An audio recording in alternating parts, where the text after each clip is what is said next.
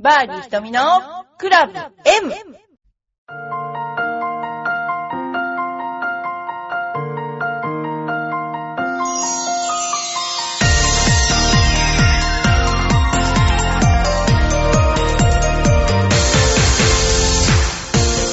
はい、こんにちは。バーディー瞳のクラブ M です。えっと、昨日ですね、テーラーメイドの、えーですね、あの新しいですね、ウェアの展示会に行ってきました。で、今度ですね、多分もうそろそろ発表になると思うんですけどもね、えー椎名桔平さんがモデルになって、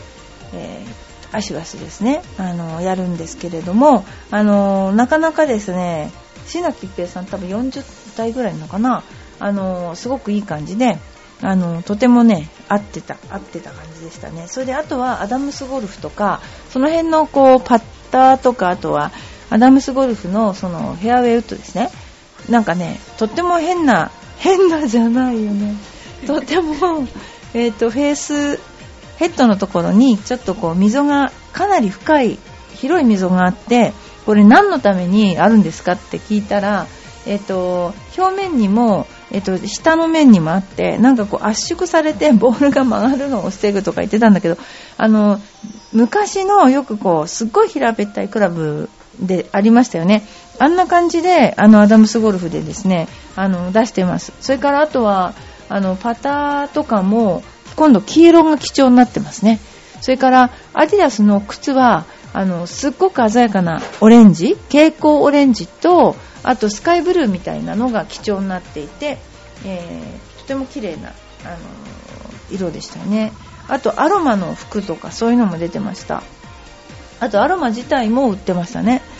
はい、そんなことで、えーテーラーメイドもどんどんどんどん新しくクラブが出ますので、あのマイナーチェンジじゃないので、テーラーメイドは、まあ明らかにこれ使ってるとわかるっていうのがね、あの最初白でしたけど黒になって青になって、またちょっとグリーンになったり色でですね、あの分けられてますけれども、あの本当にね、一つ一つが全部個性的だっていうところがすごいなと思ってるんですけどもね。はい、そんなようなことで昨日、えーテーラーメイドに行ってきました。で、えーちょっとね、今日はね、いろんなお話をしたいんですけれども、まずゴルフ豆知識の中で、あの皆さんの中でやっぱりあの会社で、この間もそうなんですけども、コンペをされてる方が多いんですね。で、そのコンペをするときに、いろいろ、あの、面白いお話をしたら、たあの、ためになったよっていうお返事があったので、えっと、今日は、接待ゴルフっていうのに対してちょっとお話をさせていただきたいと思います。えー接待ゴルフって、昔はバブルの絶頂期はもう接待すごかったんですよね。で、まあ今度も接待のあのなんでしょう。あの税金がかからなくなるから私たちはちょっと接待に使われることが多くなるかもなんて言ってちょっと喜んでるような感じなんですけどね。でその接待ゴルフの中で、えー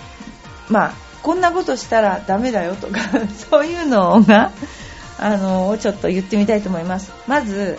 足手まといになるようなゴルフの腕前は不可。これは、まあ、100を切れるかが実力の目安であのまあ、お客さんより下手で足手まといになっては全く接待にならないということですね。それから TPO を考慮したゴルフ場選びの見識を持ってください。要するに、あの自分なりの接待ゴルフ場リストを作った方がいいですよなんていうのもあります。要するにねあの私も思うんですけどゴルフをいいつもしていればねこのコースは難しいから例えばいくつ以上打ったら下手だとかなんか思うでしょ？でも普通の人はそんなこと思ってないから打っちゃったらこうなんか自分が下手だと思っちゃうし不愉快になっちゃうじゃないですか。だから優しいゴルフ場を選ぶっていうのが私最高だと思うんです。例えばねあの千葉で言ったら大英とか、まあ、女性で言ったら丸の内クラブとかああいう平らなところがねやっぱりいいんじゃないかな。あの難しいコースはやっぱり打っちゃうので接待には適さないんじゃないかなと思います。それからあとまあお昼ですかね。接待だったらお昼のねあのご飯なんかもいるちょっと考えた方がいいかもしれませんね。それから、えーやっぱりですね自分が接待する立場だったら趣味の悪いゴルフウェアや粗末な道具を持っていかないと。まず、あのお客さんを立てるのはいいけどもあんまり趣味の悪いウェアだとあの良くないと。ていうか、まあ、目立ちますよね。今あの結構あんまりかっこ悪いの着てる人いないから。あと粗末な道具っていうのはまああの粗末な道具っていうか今すごくこう全員がいくら持っているからまあもしあの一番いいのはその人がうまいかどうかわからないんですけども、まあ、話題になるようなクラブとかそういうのは持ってっても面白いかなと思います。ただお客さんよりいいクラブを持ってっちゃいけないと思います私。やっぱりねお客さんのクラブも知ってた方がいいかもしれない。あと正しいマナーでルールを守ってプレー正しいマナーとルールの知識がないとやっぱりお客さんがあの変なところに打った場合にルールがあれと知識が、ね、あればあのちゃんとできますもんね。それからフェアウェイのあフェアプレーの精神でスピードプレーと真剣プレー要するにあの自分にお客さんがいるのにもかかわらず自分だけの世界に入ってしまって 接待じゃなくなってしまう人がいるとだから、えー、自分のプレーはさておきじゃないけどあのスピードプレーを心がけましょう。だけども私の知ってる人は接待に行って自分のことを構わずにプレーした方がスコアが良かったっていうのはよく聞く話なんですよ。だから何て言うのかな。あんまり自分のことに関して真剣に真剣にってなるよりもお客さんがいて、まあ、自分のところは適当にくらいな感じの方がですね自分もいいスコアが出ちゃうっていうそういうのも聞きました。それからゴルフコースを相手にプレー同伴者に対して変なライバル意識を持つ。だだからもう完璧に接待に徹してくださいと。で楽しい楽しいラウンドのための配慮は必要だがお世辞や行き過ぎた気遣いは逆効果。これねあのー、何ですか？すっごい短いパットなのにナイスパットって言ってみたりとかね。やっぱりナイスインとか言っちゃったりとかもう入って当たり前のところをねそういうお世辞みたいなね。で明らかにまっすぐ飛んでないのにナイスショットとか言ったりとかやっぱそれはねかなり気分を害すると思うのでやめた方がいいと思う。それであと言い訳や愚痴は現金ネガティブな人間性が出やすい部分だから要注意。だって自分が接待したのに言い訳したってしょうがないよね。それと握りは極力避けろ。あこれはですね握って自分が負ける技ができるっていうのは相当うまいことであの握ってねなかなか自分から悪いスコアって悪いスコアって打とうと思って打てないんですよ結構。だからね、まあ、避けた方がいいかな、えー、それからゴルフの時にビジネスの話は自分からするなと。そうですよ。ゴルフの時ビジネスの話は一切ダメ。やっぱりゴルフの時はゴルフの話で盛り上がってまた別の時みたいな感じで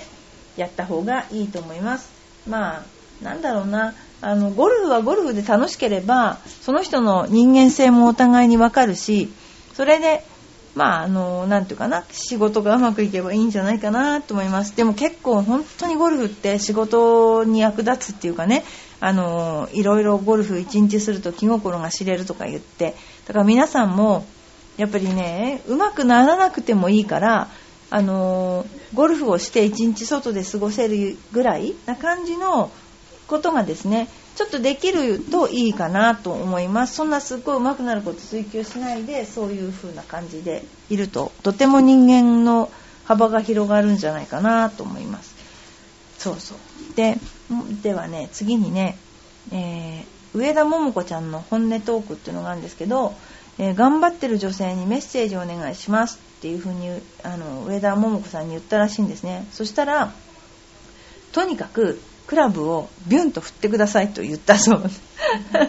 なかなかうまくいかない。ゴルフに悩める女性ゴルファーにアドバイスをお願いしますと言ったらビュンと振る人をねビュンと振ってない人が多いですね。とにかく思いっきり振ることが大切。そうすれば飛びますか？正しいスイングをすれば飛びますよ。ゴルフは飛ばないとつまらないですからって。でクラブ選びのコツは何ですか？って聞いたら右に行くとか球が上がらないとか自分のことを知ることが大切。その上でそうなりにくいクラブを選んでみてください。ということでした、えー、それで個人的な質問も結構してるので聞いてみるとストレス解消の方法は？って聞かれてよく食べてよく寝る、えー、今読んでる本は漫画。寂しくなるので恋愛ものは読みません。笑い。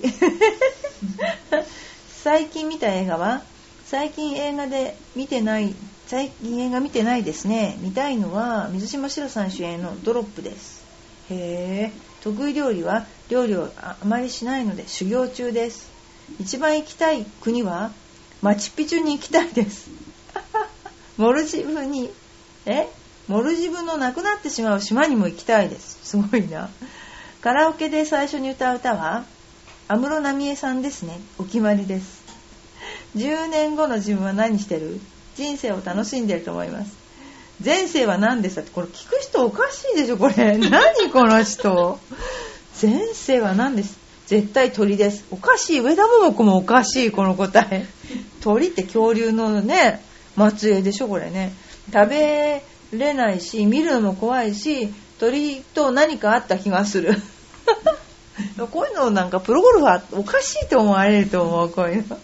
前世は鳥を見るのが嫌いだから鳥だったんじゃないか。最近腹が立ったことはお母さんに大きな声で叱られること子供かお前は それであなたにとってゴルフとは一番自分らしくいられること。ゴルフをしている自分が自分が一番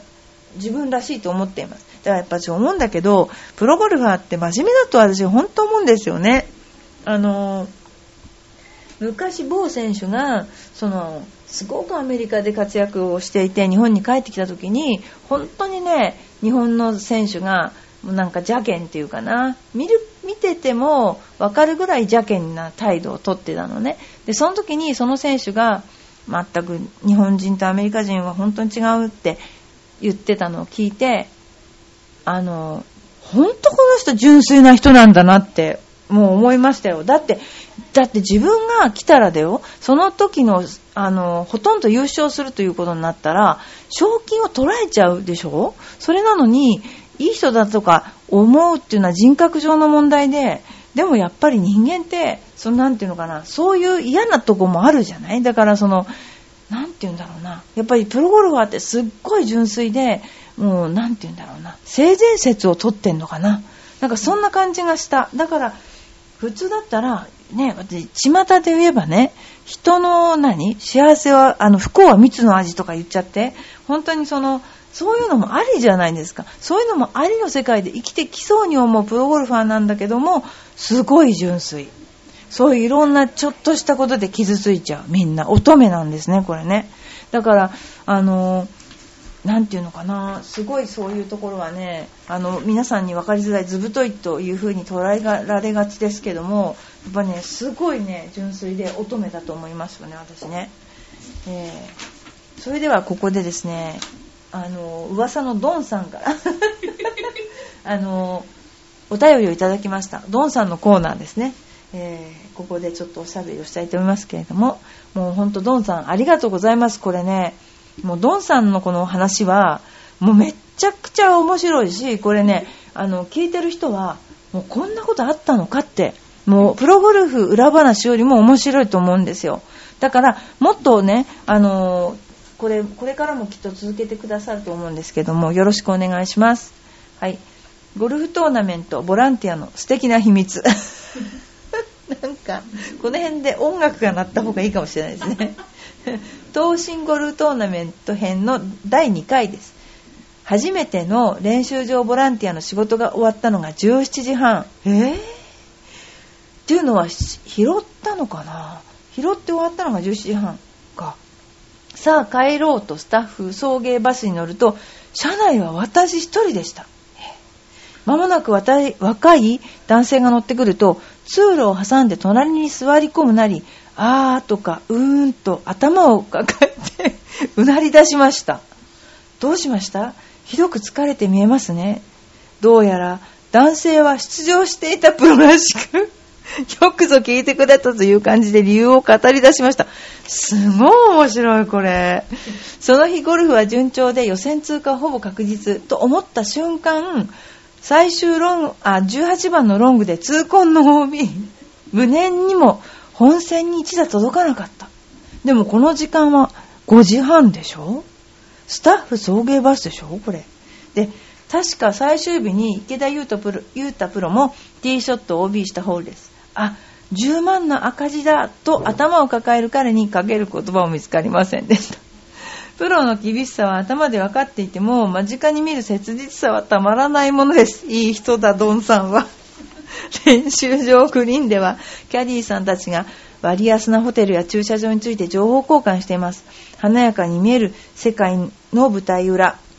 ボランティアを通し目の当たりにして、松山くん、ある意味異常なんだよなぁ、とため息が出ました。あ、プロゴルファーにならなくてほんとよかったなってね。走り出したバスの窓から、バスバスの窓から、ハウスから出てくる武藤プロが見えました。確かスタートホールまさかの2連続 OB が響いて予選落ちだったような。みんな頑張れよ。ツアーを戦う男子プロたちに心の中で熱いエールを送りつつ、夕日をバックに会場を後にする私だったのです。瞳プロは予選した落ちした時、どんな風に気持ちのリセットをしていましたか？それでは今日この辺で。次回は3部作の最終回、ゴルフトーナメントボランティアの素敵な秘密。ボランティアさんはおしゃべりがお好きです。で、でも私、ドンさんって絶対に文才ありますよね。だって本当面白いもん、これ。で、私一つ疑問は、ドンさんに疑問は、どうしてこの人がスタッフ送迎バスに乗っていたのかがわからない。っていうのは、多分、最後まで練習したのかな。でもドンさんが最後までボール拾いをしてたんだから練習場は多分日本の場合だともう終わりになってたと思うんですよね。泣いてたのかなどこかで。それであのー、分かりますよね。それでただね、この時に練習グリーンではキャディーさんが割安な駐車場とかホテルについて情報交換してたっていうんだけど私たちの時代ってこういう風に帯同キャディーさんとかがいた時代じゃなかったんですよね。だから全部自分たちで手配をしてあのだからまあいわゆるのキャディーさん帯同キャディーさんがいる人って恵まれた人でその人たちの分のお金も支払いあの例えばね、宿泊も持ってあげるわけじゃないですか。だから、あの、また、今と昔のね、そのシステムって全然違うと思うし、私たちが試合が、まあ女子プロの試合が増えてきましたけど、私たちの頃も38試合ぐらい、本当あって、物価は今より安かったかもしれないけども、1年出たらやっぱり800万から1000万ぐらいは用意しとかないとダメな時代だったんですね。だからもうなんかね、そのお金の感覚が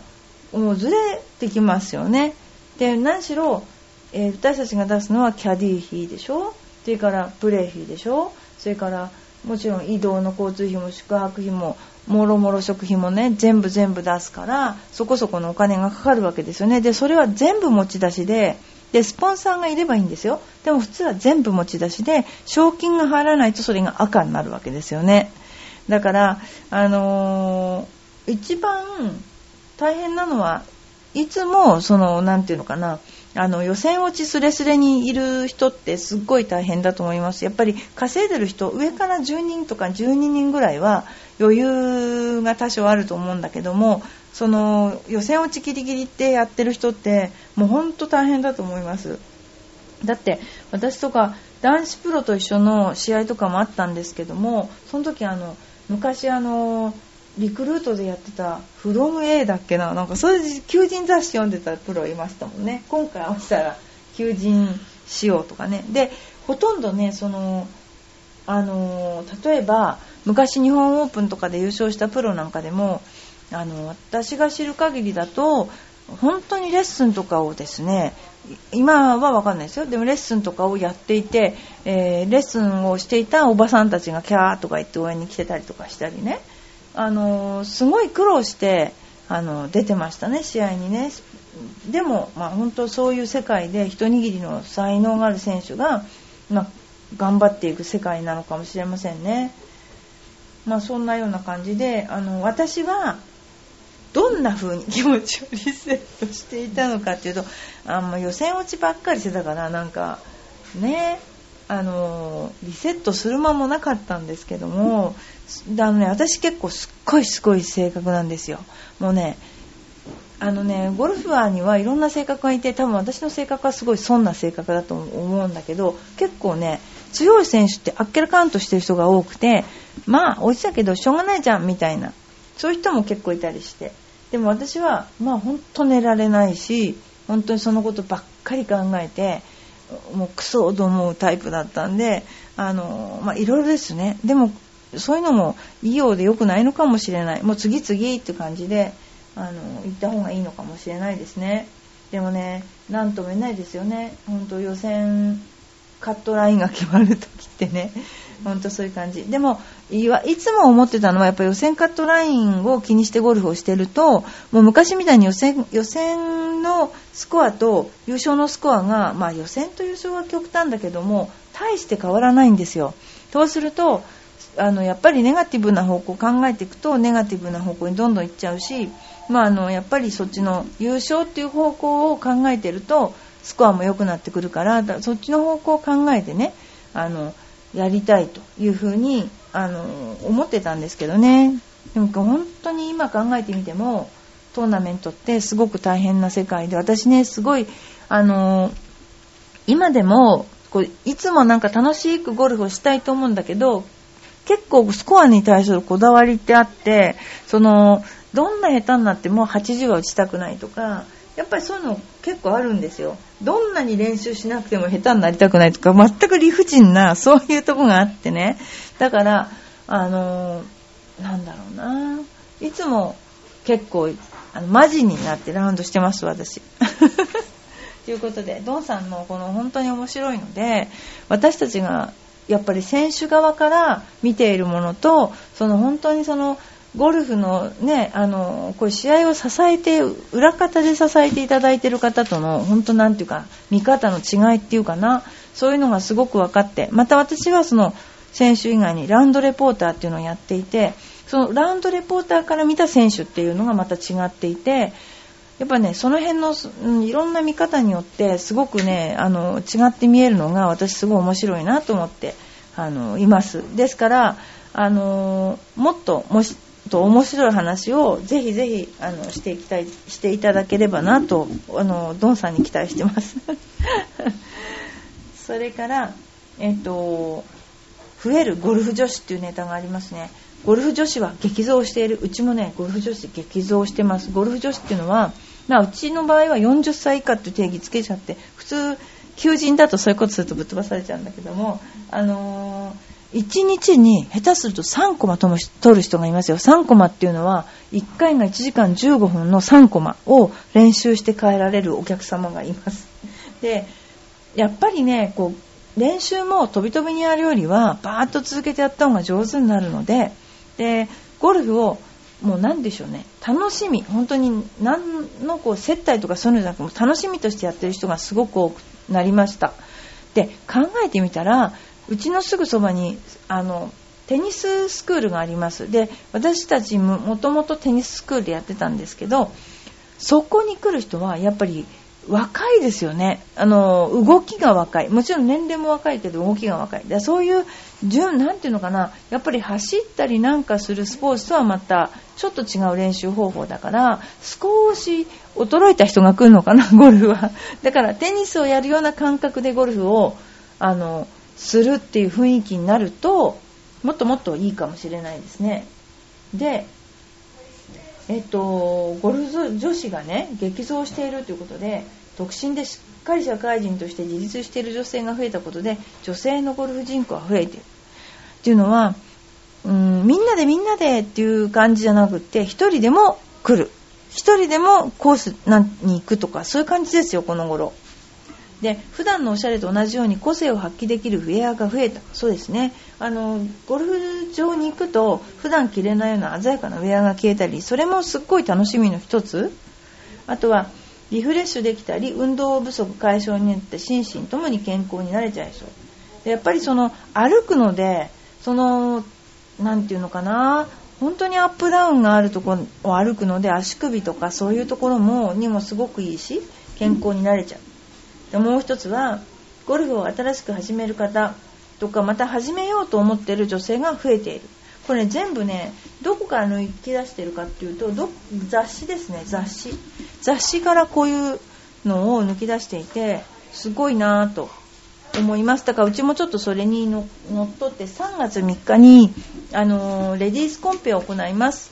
でその前に寒中ゴルフコンペっていうのを行うサンブグリーンで2月16日にうち行うんですけどね。それとあとはエパックファミリーマッチっていうのがあってあの親子大会ですね。親子大会を行います。そんなようなことであの親子ともどもみんなで楽しもうというゴルフをやってますね。ということです。それでですね、えー、もう一つだけゴルフをされる女性への質問なんですけどね。ゴルフをされている方は紫外線対策はどうしてるんでしょうか。最近ゴルフを始めたのですが顔に UV クリームを塗りお化粧すると途中で UV クリームの塗り直しにいかないことに気がつきました。皆さん UV クリームだけを塗ってポイントメイクをしてるのですか？お知恵をお貸しください。これね簡単なんですけど一つはね最初ファンデーション塗るじゃないですか UV クリームをベースに。で今ファンデーションにも UV クリーム入ってるのありますよね。でも大体取れんですよね、まあ、あんまりっていうか取れると気にしなくなるラウンドしてると。そうするとね顔に UV クリームそのままね下地じゃなくてそのまま塗ってますよね。でそれでねもうそれでも嫌だったらもうちょっとこうおしゃれな人は UV クリームにのおしろいがあるんですよね。おしろいを塗るとあのお化粧が剥げた感じにならないんですよ。だからそういう風なことをやってます。あとはそうですね。あのファンデーションに UV クリーム入りをつけて結構そのお手洗いに行った時とかあの途中のハーフターンではなく途中のお手洗いに行った時もつけ直してる人もいるしコンパクトがあったらパタパタやってる人もいます。でも本当にねあの手入れをしてるとあれですよ顔が汚くならない。それだけはね本当にあの皆さんもあの真似してもらった方がいいプロが何人もいますよ。あんなに出てたのに肌が綺麗みたいな人いますからね。ということではい。あのバーディー瞳のクラブ M ですけれども皆さんあの今年はどんな感じでゴルフをしようと思ってますか？あの私はまあレジェンドツアーは出れないまでも少しゴルフを ま、全うしていきたいかなと思っています。で、コンペをね、開けたら、あの、開きたいと思いますので、ぜひ皆さんもご参加ください。それでは、どうもありがとうございました。